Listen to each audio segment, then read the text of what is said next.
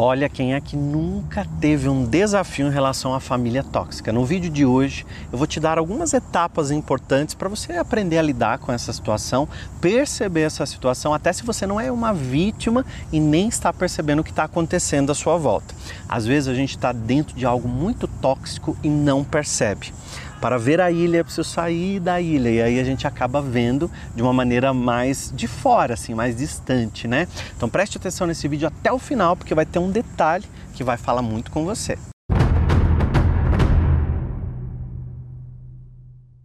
Estabeleça limites. Se você não estabelecer limites na sua vida e no seu relacionamento, as pessoas que estão à sua volta, tudo vai, vai transbordando, vai indo além da borda de uma maneira que fica incontrolável. Então, quando a gente está falando de relacionamento, seja com seu pai, com a sua mãe, com uma tia, com um primo, com um cunhado, alguém que está ali à sua volta, que está te incomodando de algum jeito, é muito importante você estabelecer limite. E o que está dentro de estabelecer limite? Aprender a falar não. Então, como que a gente fala não de uma maneira muito educada? Dizendo realmente que você não tem vontade de fazer. Então a, a pessoa ela vem para você e te impõe, você tem que ir naquela festa porque uma pessoa vai ficar muito triste, a sua avó vai ficar arrasada se você não for. Então você diz nesse momento, olha, eu não estou com vontade de ir. É um jeito que você fala um não de uma maneira bem educada e o outro vai aprender a te respeitar, sabe por quê? Porque você se colocou. Então a gente precisa se colocar até para o outro perceber que tem uma barreira. E aí, se você não fala, se você não comunica, o outro vai fazendo, fazendo, fazendo, fazendo, fazendo, até acontecer uma grande explosão. Ou seja, você explodir, você ficar doente, você se incomodar com as pessoas, acabar brigando. Então, às vezes você se comunica de uma maneira agressiva, mas esse não é o seu jeito. Porque você só explodiu, só ficou agressivo porque você já estava no seu limite. Então, estabelecer limite é extremamente importante. Conta aqui para mim nos comentários se você já aprendeu a estabelecer limite ou se isso ainda é um grande desafio para você. Mantenha sua comunicação sempre clara e verdadeira. Então você tem que aprender a se comunicar de uma maneira bem clara.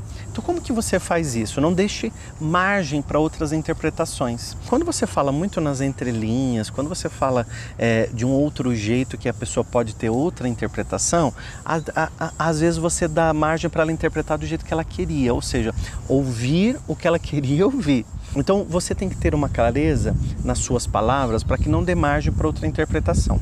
Porque é muito comum dentro dos relacionamentos uma pessoa falar assim: não, mas você disse isso. E a outra pessoa responde: não, eu não disse isso, eu disse isso, isso, isso. Não, não, não ficou bem claro.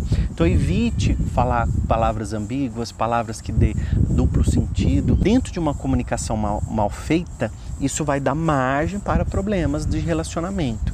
Então, se é não, diga não se é sim, eu vou até aquela festa, diga eu vou até a festa. Esse horário eu não posso chegar, então eu vou chegar a X horário. Então a pessoa te impõe, você tem que chegar às 17. Olha, eu consigo chegar às 17h40, tudo bem?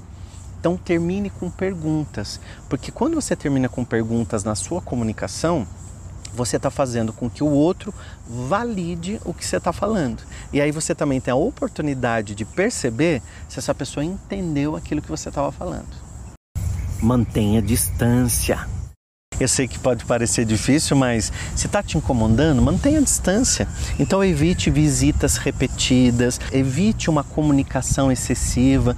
Então, olha, deu, deu um problema de comunicação, dá um tempo afaste se você precisar, é, mantenha uma distância segura, podemos dizer assim, né?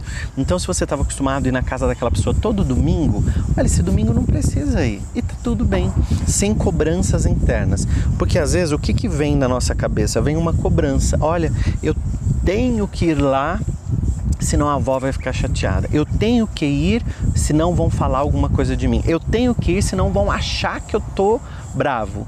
Então, a sua cabeça vai te trazer várias possibilidades e a sua cabeça vai te trazer também várias hipóteses do que você está fazendo, do que você está entregando para a pessoa.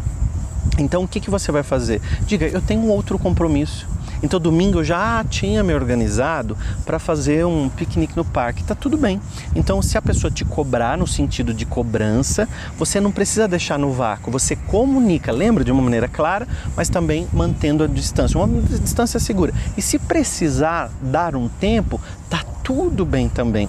Dizem os antigos que o tempo cura, né? Então a gente já deve ter, você já deve ter ouvido isso, né? O tempo cura. Então às vezes o tempo é preciso também até para bater uma saudade, até para a pessoa valorizar um pouco mais você. Então você está toda hora ali presente, você está toda hora ali se dando, você está toda hora ali dando atenção, você está toda hora. Então parece que não está sendo é, tão bem aproveitado isso. Então volte para você. Não olhe esse final de semana eu vou fazer um curso. Ó, você voltou os olhos para você.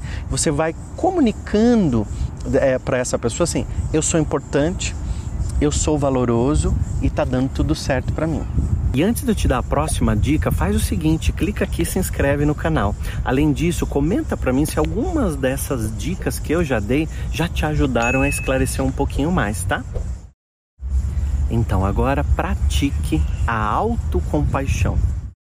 Eu acho que você também vai querer pegar esse vídeo e mandar no grupo da família, né? Pega esse link e fala assim: olha, assiste esse cara aí, assiste o William Sanches, ele tá dando umas dicas bem legais aqui. Então vai ajudar também outras pessoas a perceber. Por que, que eu falei para você praticar autocompaixão? Você tem que entender que você não é o problema da tua família. Primeiro que você não é o seu problema. Segundo, você não é a sua família tóxica, tá? Então você está num lar que as pessoas foram aprendendo é, a, a, ter esse tipo de relacionamento, de ser tóxica, de não te apoiar, de não te ajudar, de não te valorizar, de comprar coisas de outras pessoas e não comprar o seu. Então, às vezes, a gente também cria muitas expectativas com as pessoas que estão à nossa volta. Então, preste atenção que nessa hora você tem que se amar uma autocompaixão. Então diga, eu não sou o problema da minha família. Eu tenho a minha história, eu estou comigo, até aqui eu aprendi muito com eles, até a não ser do jeito que algumas pessoas são, mas a partir de agora eu tenho minha estrada, eu tenho minha caminhada e ninguém está falando para você abandonar essas pessoas. Continue dando amor, mas acima de tudo dê um amor para você, porque se você se abandonar pelo meio do caminho, ninguém volta para te buscar. E é claro, se você sentir, procure um profissional. Muitos profissionais, terapeutas, psicólogos vão ajudar você e ajudar a sua família também a entender esse momento de desafio que vocês estão passando.